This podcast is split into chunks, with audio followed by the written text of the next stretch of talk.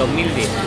Hola, ¿qué tal? Estamos en Anchor y hoy estoy con Francis Villatoro. Yo siempre les digo que ando conociendo gente y pues él es profesor de la Universidad de Málaga, la UMA, y me encanta cuando voy conociendo a gente y noto que es gente apasionada, que está haciendo cosas por las que se le pone la piel de gallina, las cosas que, que cuando las hace y las recuerda, en silencio le dibujan una sonrisa en la cara. Eso a mí me encanta y por eso pues yo se los voy a, a, presentar ahora mismo en este podcast, pero lo vamos a hacer conociéndolo, porque la verdad es que como les digo, yo aquí en Málaga estoy conociendo a la gente y pues la voy conociendo a través del podcast.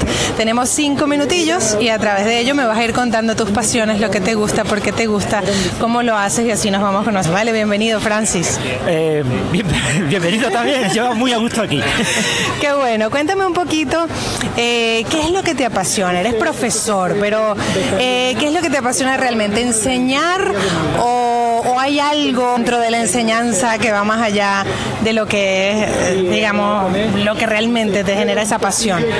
Yo soy un gran apasionado de la divulgación científica, de contar eh, sobre todo los últimos resultados científicos que se van descubriendo prácticamente todas las semanas, contarlo a un público lo más general posible, aunque sin llegar a, todo el mundo, porque eh, mi idea es que algo de jerga, algo de tecnicismo hay que incluir siempre para mantener un cierto nivel explicativo.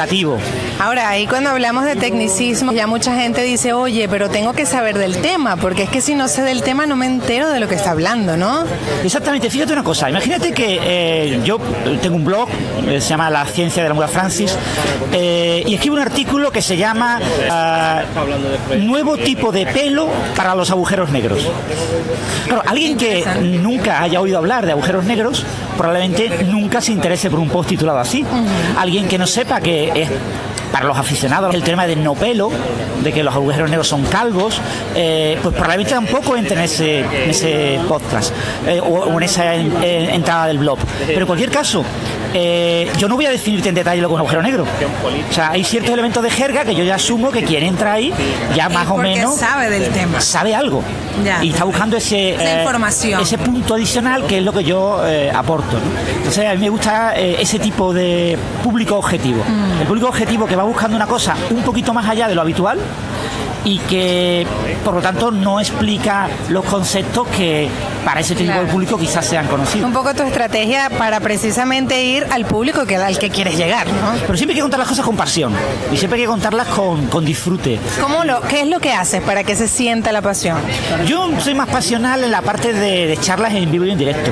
Eh, eh, la modulación de la voz, la manera de moverte, eh, capturar un poco la atención del público. Eso, eso para mucha gente es un reto porque dice en vivo y en directo, oye, además hay gente allí que te está mirando y tal, o sea que tiene que ser algo realmente que te apasione como para que te fluya tan natural.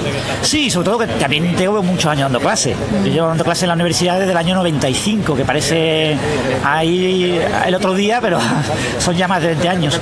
Eh, eso, eso te quita, o sea, al principio tienes mucho miedo al público pero una vez que, que, sabes que y aceptas que muchas veces tienes el público ganado, mm. o sea, mucha gente va a verme eh, y sabe lo que espera, ¿no?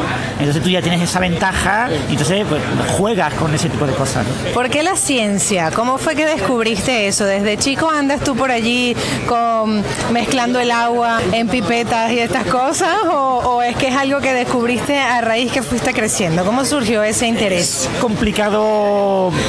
Yo creo que siempre me interesado la ciencia, pero no he sido a hacer experimentos, etcétera, aunque sí en, en, la niñez, no sé, 10 años, así. Eh, aquí en, en, España los regalos en el Día de Reyes, el 6 de enero. Y yo he tenido, eh, había juegos de química que te permitían hacer experimentos, incluso crear bombas, o sea, que los tuvieron que retirar porque eran muy peligrosos. He tenido eh, juegos de magia, juegos de electrónica. Eh, y me Siempre te han vinculado, pero tus padres entonces han visto tu interés y te han también llevado por ahí por lo que te gustaba, ¿no? Es posible. Eh, también es que a veces lo que te interesa, tú vas canalizando, lo vas solicitando, tú vas pidiéndoselo. Yo no sé hasta dónde mis padres han podido influir mucho, habrán influido sin lugar a dudas. Seguramente. Pero... Ya se nos acaba el tiempo.